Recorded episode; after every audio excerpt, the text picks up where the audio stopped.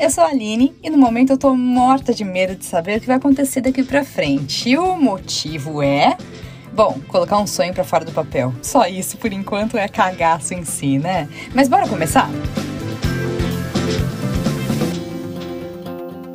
E aí, gente, tudo bom? Animadíssimos pro cagaço de hoje, porque olha, hoje o cagaço vem assim, fazer jus ao nome, não é mesmo, Walter?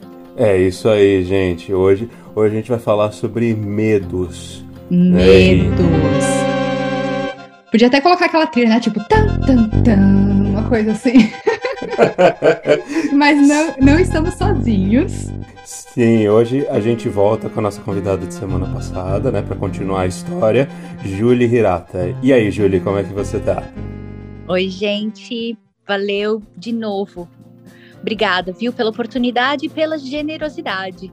A gente que agradece? E assim, o episódio, tipo, o episódio passado eu deixei o Walter introduzir a Julie, porque eu não queria já falar logo de primeira essa parte que eu vou falar agora, mas acabou que a gente deu um spoiler no, no episódio passado. A Julie não é só essa pessoa maravilhosa, cicloviajante, bióloga e né, tudo isso que a gente já ouviu. A Julie também é parte, sangue, do, sangra dela sangra, né, Julie? Somos primas com todo orgulho muito orgulho mesmo. Eu tenho muito orgulho de você. E eu de você, gente. É uma babação de ovo, né? Oh, meu Deus. que lindo, cara! Que atitude! Mas é muito legal a gente ter mulheres que inspiram mulheres. Não é verdade? É... Mulher para mulher, Maria. Nossa família é uma família de mulheres muito poderosas, né? A, a nossa família é praticamente um patriarcado. Exatamente. E aí, é, Walter, no meio de tantas mulheres que se inspiram por mulheres, como é que você tá se sentindo, né? Tá, tá com medo? Eu tô olhando admirado e feliz, velho. Esse é, é sensacional olhar isso. É, tipo, é, é, é inspirador. Isso é demais. Vamos tentar voltar para onde. Quem, quem ouviu o episódio passado lembra que a Aline fez lá um cortezinho para a gente trazer o assunto para este episódio, né? E a gente voltou ao episódio anterior para falar mais da parte da viagem da Julie, como algumas coisas aconteceram. Mas eu queria voltar falando de um ponto que foi muito, assim, é, significativo no episódio passado, que foi da Julie falando das pessoas julgando ela, na verdade com a questão do roubo e a questão de pessoas praticamente sei lá, acusando ela de ter culpada pela questão da viagem, né? Então, assim, a gente comentou que as pessoas culpam os outros quase por terem coragem de fazer as coisas que elas não têm. Né? Então, assim, as pessoas têm um problema muito sério para lidar com medos hoje em dia. Né? E, e toda essa parte da, da, da Julie tratar os seus medos como quase amigos e conselheiros torna a coisa muito mais intensa de você conseguir entender e encarar os seus próximos passos, né?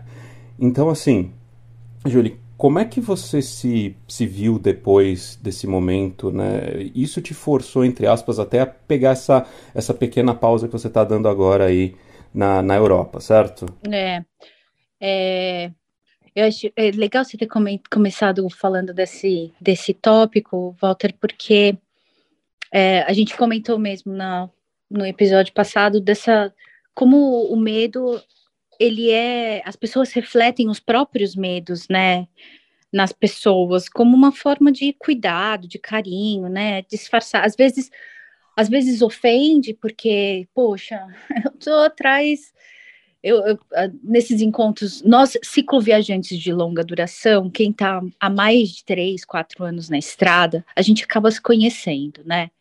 Então, tem, tem algumas mulheres solo viajando hoje, mas a grande maioria. Quando eu saí lá em 2016, a gente tinha uma proporção de 15 homens solo para uma mulher solo. Uhum. Então, quando você ouve o que, os, o que os caras ouvem das pessoas quando encontram com eles, em comparação com o que a gente ouve é, quando encontra com as pessoas, é, é, gritante a diferença, fica muito, muito é, evidente. Né? Então, a projeção desse, desse medo, ele é muito, muito mais exacerbado, dá para falar, é muito mais exacerbado, exacerbado é, ele é muito maior quando está falando com a mulher do que com os homens. Normalmente, quando fala com a gente, os medos são muito projetados. E quando fala pros, com os homens, é, são tá muito ligada a essa coisa do heroísmo, né? Então o homem vira o herói e a mulher é a louca, né? Que tá, que né, tá na estrada. Uhum. Né? Pois é. Aspectos de estar tá solo, ser mulher solo na estrada, mas esse negócio da projeção do medo é uma das coisas mais chatas, porque as uhum. pessoas sempre dão um jeito e acaba julgando a gente. Se a gente não toma cuidado com o que está ouvindo, não sabe de que lugar que vem esse, esse, esse essa projeção, é, a gente acaba a gente acaba se chateando, porque hum. o medo é essa da nossa coletividade que é muito poderoso, mas ele é tão poderoso quanto obscuro também, como o Walter falou, né? A gente a gente é, não sabe lidar com isso, porque é esse lado obscuro da nossa da nossa dentro da gente, né? Uhum. E eu lembro, Julie, que até antes de falar dessa questão do roubo, você contou pra gente de um episódio que você estava em um momento da sua história sentada tomando uma cerveja, você e você, e você começou a escrever num guardanapo. E nesse guardanapo você falou: Poxa, se eu não tivesse medo, o que eu faria? Você acha que foi nesse momento que você começou a, a querer dançar com o medo ao invés de fugir dele? É, como, como que foi? E se esse momento teve alguma relevância? E você pode contar para a gente também quando que foi isso? Assim, em questão de tempo? Essa pergunta é muito boa, porque é, foi, foi dois, pelo menos três anos antes de eu sair para viajar.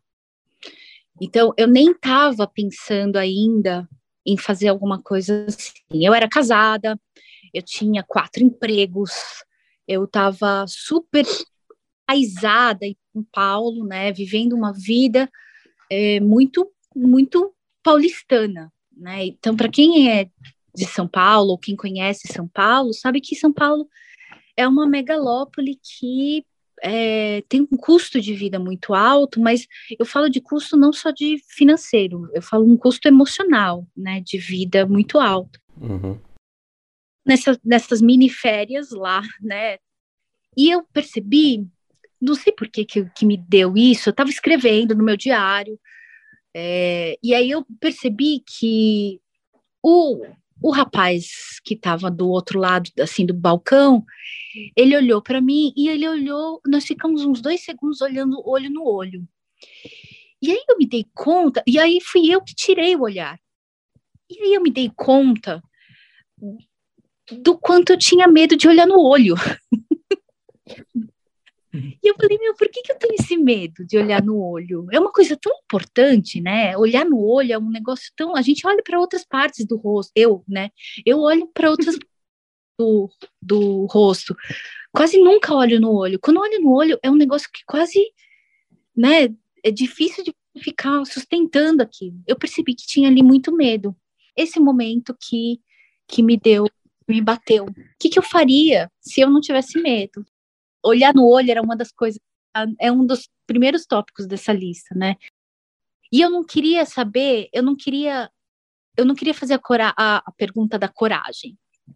Eu não queria falar assim, é, o que, que eu faria se eu tivesse mais coragem? Porque essa pergunta não é sobre isso. É sobre o que eu faria se eu eliminasse da equação. Porque ter coragem pressupõe ter medo, né? Eu queria saber se eu eliminasse o medo completamente, o quão livre eu seria, né? O, o quão, que coisas que eu não estava fazendo, além de olhar no olho, né, de pessoas, de estranhos, é, que eu não tô, que eu não estava fazendo. E aí, meu, essa pergunta me levou por algumas horas assim para refletir mesmo. E eu guardei esse guardanapo. Eu trouxe da viagem, voltei para o Brasil, né? Voltei para minha vida, coloquei o guardanapo lá dentro do da gaveta. E um, de uma noite, numa super crise, né? Eu estava deitada no meu escritório, né? Olhando a luz da lua e tentei pegar um copo de água, assim, que estava em cima do, do, da estante e a, o copo de água virou dentro da gaveta. E aí, dentro hum. da gaveta, estava o guardanapo. E aí, quando eu tirei para secar e abri tudo, né, para secar rápido ali, eu vi esse guardanapo. E aí, voltei a, aquilo lá e foi quando eu decidi que eu ia pedir o divórcio, que eu ia começar a concluir os projetos que eu tinha para mudar minha vida, porque do jeito que tava não dava mais. Que simbólico isso, velho. Que, que, que, que, tipo, é, ocasional, né? Que, que, que gera uma mudança absurda, né? Tipo, isso é... é um evento, não, né? Não é, uma coisinha. É, é, aquela coisa que você fala, tá, isso não foi por acaso, velho.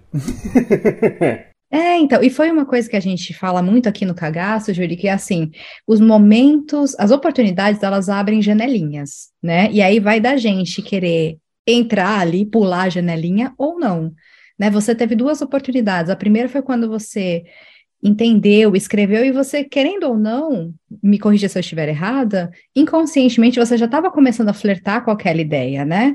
Olhando a vida que você estava tendo falando, não, pera, não é bem isso eu acho que eu tô congelada por alguma razão, e na hora que esse copo de água caiu e que você reconectou, né, com aquele momento ali há alguns anos atrás, você falou, não, pronto, é isso, essa janela aqui tá aberta, eu tenho que mesmo passar por ela, porque se eu não fizer isso agora, pode acontecer de não fazer mais. É, falei errado, é que eu também tô colocando um pouquinho da minha experiência, né, a gente tem uma experiência bem parecida nessa, nessa área. É, e conversamos bastante sobre isso também. Bastante, sim. E uma coisa também do timing das coisas, né?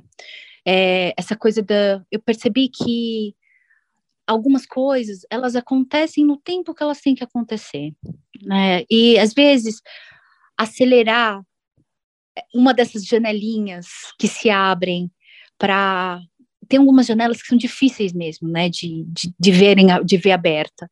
Então, uhum. Então, quando vê essa janela aberta, não se apressa para fechar, não se apressa para muita pressa, porque algumas situações é, que têm uma, um alto potencial de transformação, elas não podem ser aceleradas.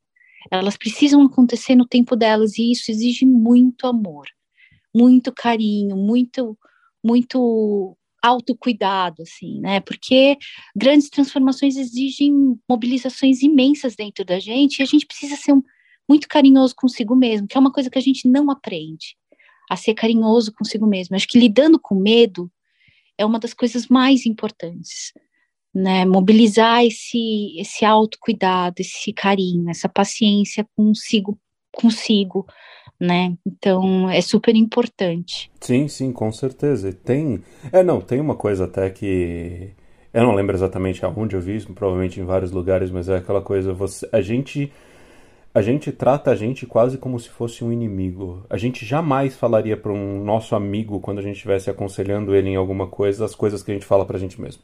A gente não viraria para um amigo e falar, ah, eu tô com medo de algo. A gente ia falar, ah, essa covarde, não sei o que. A gente jamais faria isso com um amigo. Por que, que a gente faz isso com a gente? Isso é muito. É bem isso mesmo. E eu acho hum. que. Fala, pode, não, pode falar. Não, não, eu só ia falar que a, a e essa questão da mudança também tem um quê? Existe um tempo entre preparação e ação que é muito pessoal. E, por exemplo, no momento onde você escreveu ali, essa mudança começou, mas estava na preparação. Você estava com aquilo ali, aquilo ficou na tua cabeça, aquilo estava em vários momentos na tua mente, provavelmente, assim, né, para trás. Mas tem uma janela entre preparação e ação que é muito pessoal e depende de timing, exatamente como vocês falaram. É, é isso aí. É exatamente isso daí. E, e, e é até o próprio ferramental pessoal para lidar né, com tudo. Eu acho que a Juliana de 2012 não conseguiria é, fazer o que a Juliana de 2015 decidiu fazer e, e, que em 2016 saiu lá do Alasca, né? Virou a bicicleta no meio da, do gelo e, e, começou a pedalar. Eu acho que eu não faria em 2012. É, mas em 2016 foi possível fazer. Uhum. E você também falou pra gente, Júlia, que você se interessa bastante, né? Como bióloga, você se interessa também ali na parte da neurociência e tudo mais, que você estava lendo outro dia a respeito dessa questão do medo. Tem estudos que te chamam a atenção, e a gente queria abrir esse espaço agora para você falar, né, das suas descobertas e por que que esse assunto, o medo, te chama tanto a atenção. O, porque eu sou um, eu sou um ótimo objeto de estudo do medo. porque eu, eu hoje, uh, eu acho que, não é sempre também, mas é, hoje eu consigo, com um pouco mais de tranquilidade, cons eu consigo ver, eu consigo me colocar numa sala diante dos meus medos, né? Como eu, comentei no, no outro podcast, eu acho que eu falei. E então eu sempre me interessei em entender quem são essas, essas criaturas, né, que estão que estão que habitam a gente, né? E aí eu fui entender as bases evolutivo-biológicas desse desse uh, desse sentimento, né, que que a ciência hoje chama de afé, né, desses afetos, desse e especificamente do afeto medo, que ele é tão poderoso na construção da nossa coletividade e da nossa individualidade. Né, alguns, a gente imagina que é, algum, né, alguns estudos mostram que as pessoas que não tinham tanto medo, né, em algum momento é, se, estavam muito vulneráveis no, no ambiente e essas não procriaram tanto quanto as pessoas que é, que sentiam mais medo. Então, medo, ele é uma, uma, uma fundação mesmo da, da nossa, do nosso estar no mundo. Quando a gente, no Vale do Coa, ali em Portugal, é, tem umas inscrições rupestres do Neolítico, em que, e é, e é legal lá, porque você vê desde inscrições rupestres em que o homem descrevia é, pintava, né, é, animais que eram caça, e aí tem ali, eles usavam cores e intensidade mais forte é, para animais que eram uma ameaça, é, e aí esses desenhos vão modificando com o tempo, a gente vai, eles, eles começam a, a desenhar o que, que é comida e o que é ameaça, depois eles começam a desenhar é, mais sobre a coletividade, depois ele, mas por um bom tempo, antes da Idade do Ferro, eles começam, que é bem mais recente, eles começam a desenhar a si próprios. Uhum. E é uhum. engraçado desenham a si próprios é, com as suas, o que a gente imagina que podem ser, pode ser as fragilidades. Então, eles desenham uma cabeça muito grande, então, a ideia, algum, alguns cientistas, alguns arqueólogos e antropólogos, eles, eles olham para aquilo e imaginam, poxa, talvez seja como eles se veem, né? A cabeça é muito vulnerável. Então, eles imaginam que a cabeça é muito grande, ela está muito exposta. Ela, então, eles desenham, não tinha espelho, imagina que nessa época não tinha espelho. Então, eles desenham a cabeça enorme, que é um, um alvo muito vulnerável do próprio corpo. É, tem umas, umas coisas, umas leituras muito interessantes, né? Tem aqueles que falam, ah, eles olham no espelho, eles olham no, no reflexo da água e vem a cabeça grande, então é porque eles desenham grande, mas tem essa, essa ideia de que talvez a gente cre tenha crescido como, como espécie em torno do medo. Uhum. Uhum. É, o, o, medo é uma ferramenta evolutiva, né? Praticamente, se você for pensar. Porque, bem, agora a gente está acostumado com uma civilização onde a gente tem medo de pouquíssimas coisas e, sei lá, a grande maioria dos nossos medos são outros humanos. Mas vivendo num mundo selvagem, a gente tem que ter medo de um monte de coisa à nossa volta, porque, sei lá, uma plantinha pode matar a gente se ela for venenosa. Você acha, Walter? Eu acho eu acho exatamente o contrário. A nossa vida moderna nos coloca. Nós temos muito mais medos. Hum. O medo primitivo, o medo, o medo da natu na natureza, é um medo muito empoderador. Porque, ah, essa plantinha pode te matar. Mas se você consegue identificar aquela plantinha, você nunca mais chega perto daquela plantinha. Medo eliminado. Uhum. Hoje, nós temos medo de tudo. A gente tem medo é, eu, eu, conheço pessoas, né? Eu, eu né, durante a minha viagem, eu fiz um, um negócio. Eu tenho, eu, sempre que eu tenho oportunidade, eu faço um negócio que chama personal traveler, que é ser acompanhante de uma pessoa é, que está aprendendo a viajar só. Então, normalmente são mulheres. É, eu tive esse tempo, desses últimos seis anos, sete anos que eu estou viajando e que eu fiz esse trabalho, eu só fiz com um homem.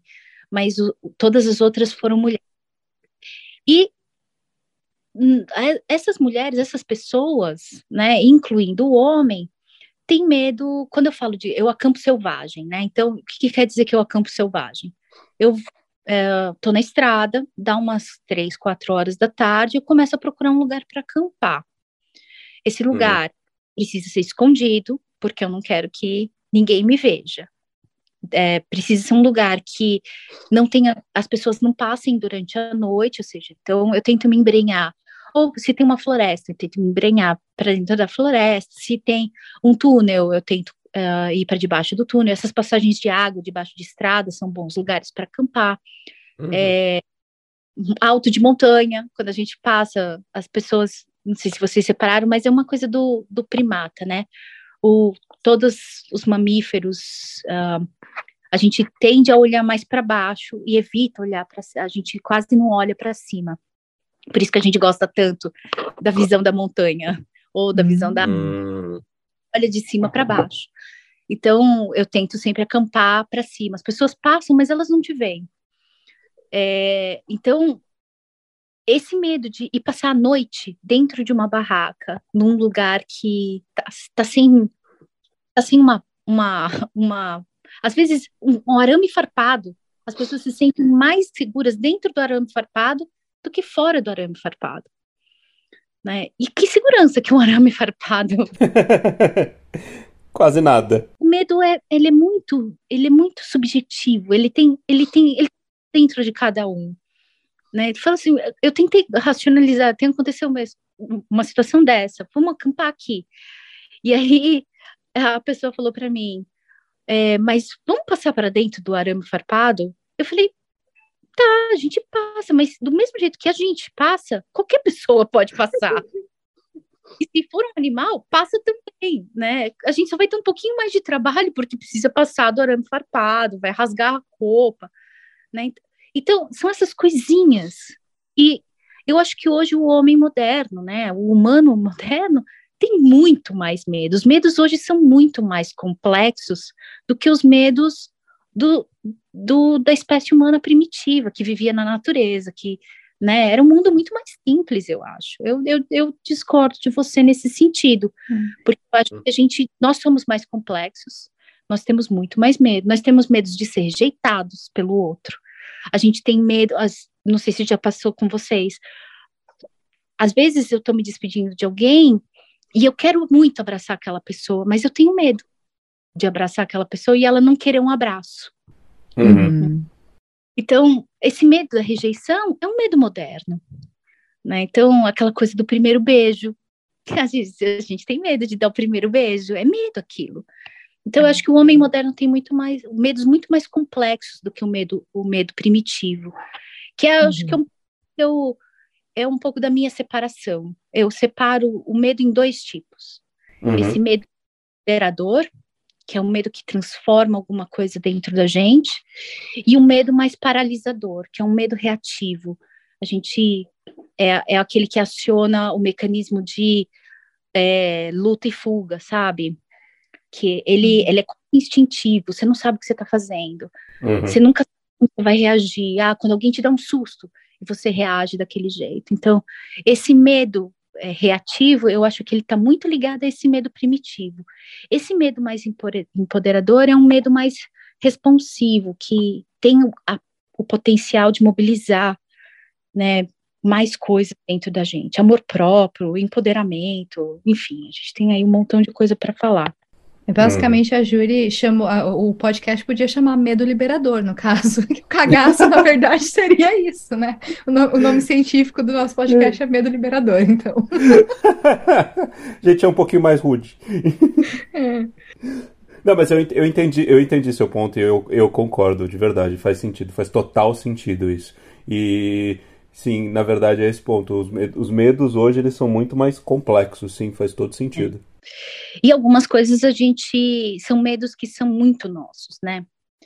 Tem uhum. alguns medos que tem explicação nenhuma e só você pode explicar, né? E, e, é muito comum nós sermos cruéis assim às vezes com as pessoas, de falar assim, ah, eu tenho medo de barata. Vamos pensar num medo bem simples, né? Medo de.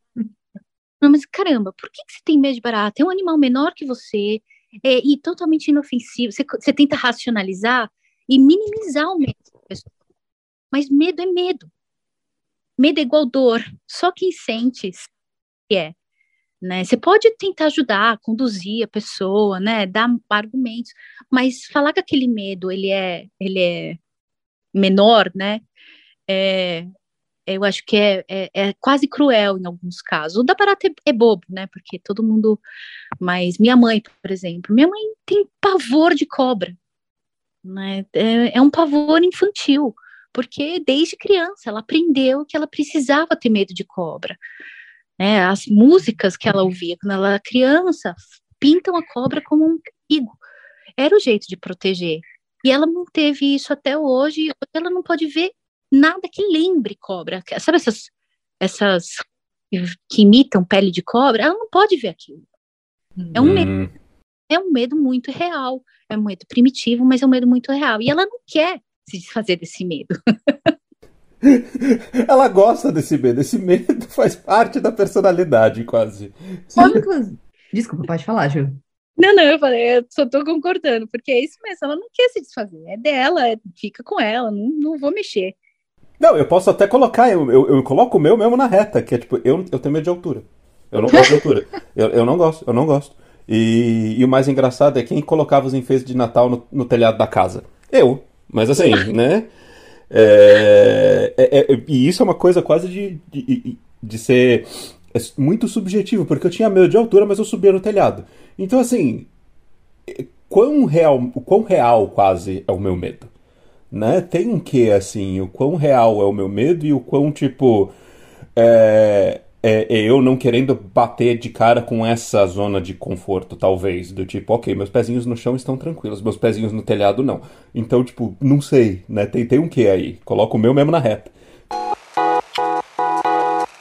Então, eu vou até pegar aí o seu gancho, falta porque falta pouco tempo para a gente encerrar o nosso podcast. Ah, porque, Júlio, o que eu queria que você falasse para a gente agora no final foi uma parte muito bonita que você falou no, no episódio passado, foi você começou a, a criar um certo é uma certa amizade com seu medo, né? Você falou, ó, a gente senta e a gente conversa. Eu lembro até de você ter falado, o meio é uma coisa, o medo, desculpa, é uma coisa feia, mas eu aprendi a conversar com ele, eu aprendi a dialogar. Conta aí pra gente como é que foi isso, porque pode acontecer de alguém estar tá ouvindo a gente agora e tá com muito medo. Eu sei de uma, uma amiga muito próxima, que é ouvinte aqui do Cagaço, ela falou: Cara, eu tô querendo fazer um projeto, mas eu tô congelada. Então vai que essa sua técnica de conversa com o medo também, do mesmo jeito que te ajudou, possa ajudar essa pessoa e, né, a mim, ao Walter e muitas outras pessoas mais.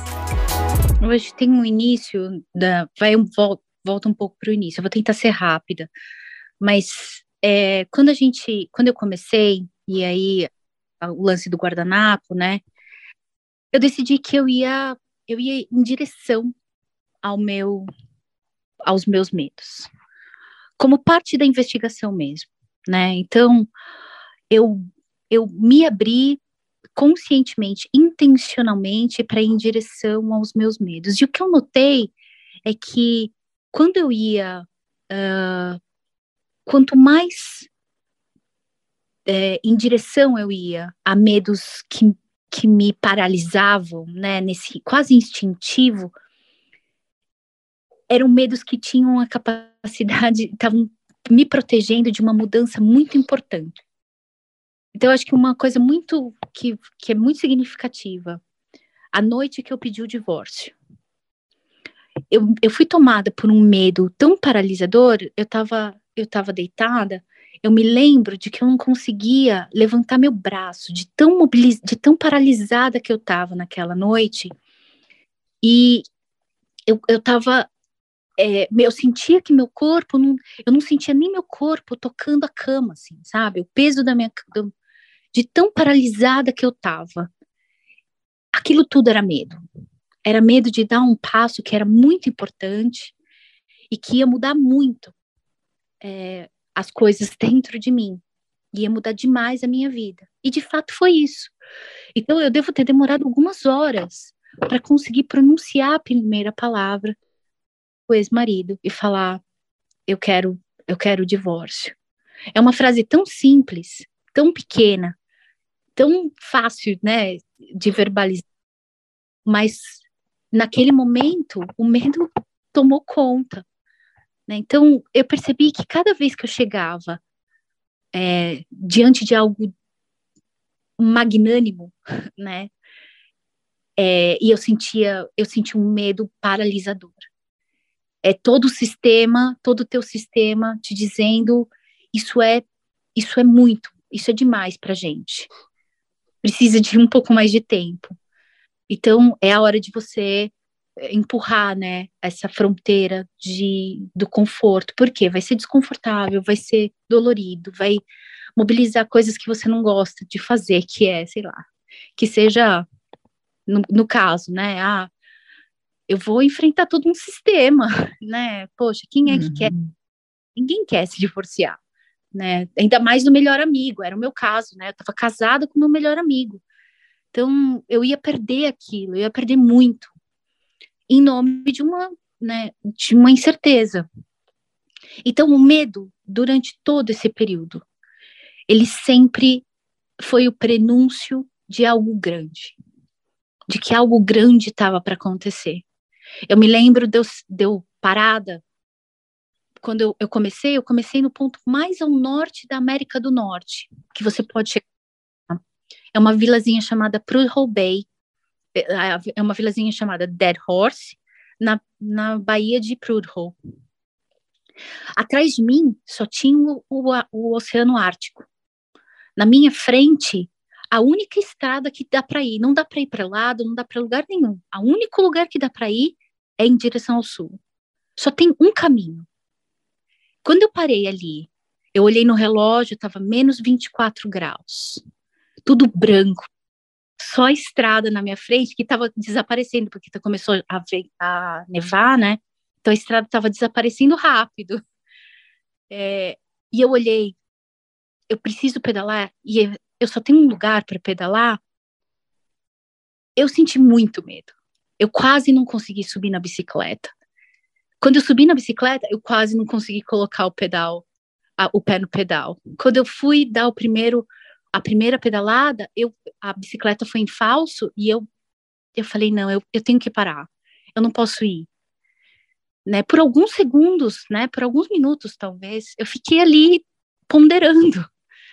E eu sabia que tinha alguma coisa grande para começar. E o medo é esse prenúncio. E eu comecei a perceber isso e comecei a convidar esse medo para conversar mesmo. Fala, o que, que você quer me dizer? O que, que é que tem pela frente? E quando você pergunta, a gente não tem esse hábito de perguntar, né? A gente só sente. Eu parei de ser reativa a esse medo, né? E, e me paralisar, e comecei a ser mais responsiva. Escuta, o que, que você quer comigo? O que, que você quer dizer? De onde você vem? Para onde você vai? do que é que exatamente você tem medo? E quando eu comecei a, ter, a perguntar, nem sempre eu tenho resposta, mas na maior parte das vezes, alguma coisa vem.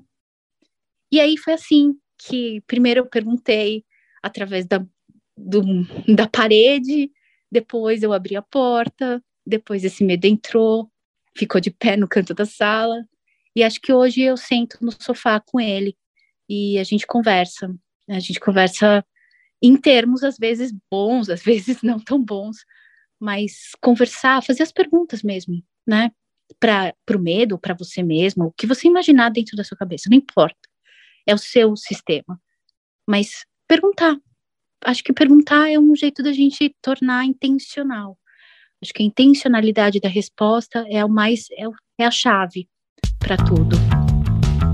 Nossa, é... ma maravilhoso! Que sensacional! E é um exercício constante, né? Porque cada vez que você fizer isso, vai ficar cada vez melhor e cada vez mais intenso e mais significativo e mais fácil a conversa. Não fácil na, no sentido de, mas talvez mais fluente. Isso aí. Olha, Julie, muito obrigada mais uma vez pela sua participação. A gente está chegando ao final do podcast. É, e assim, estamos muito, muito honrados mesmo dessa sua pausa para conversar com a gente. E aí, agora, a última pergunta é: você quer deixar um tchau para os nossos ouvintes? E agora falando o Instagram dela certo, né? Que é Julie_Hirata. É isso aí. Isso, meu amor.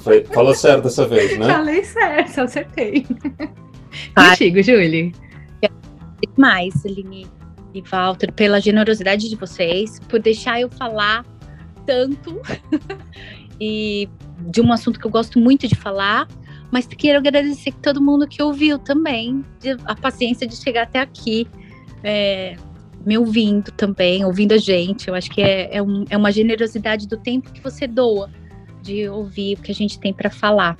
Então, muito, muito obrigada. E qualquer coisa, tô lá no Instagram, principalmente. Maravilha. Obrigado por dividir tantas histórias significativas com a gente, Julie. Mesmo. Muito obrigado. Exato. Volte mais vezes, viu? Mais pra frente, volte mais vezes. A gente quer saber mais dessa viagem aí. Exatamente. E, gente, segue a gente lá no arroba cagaço podcast no Instagram.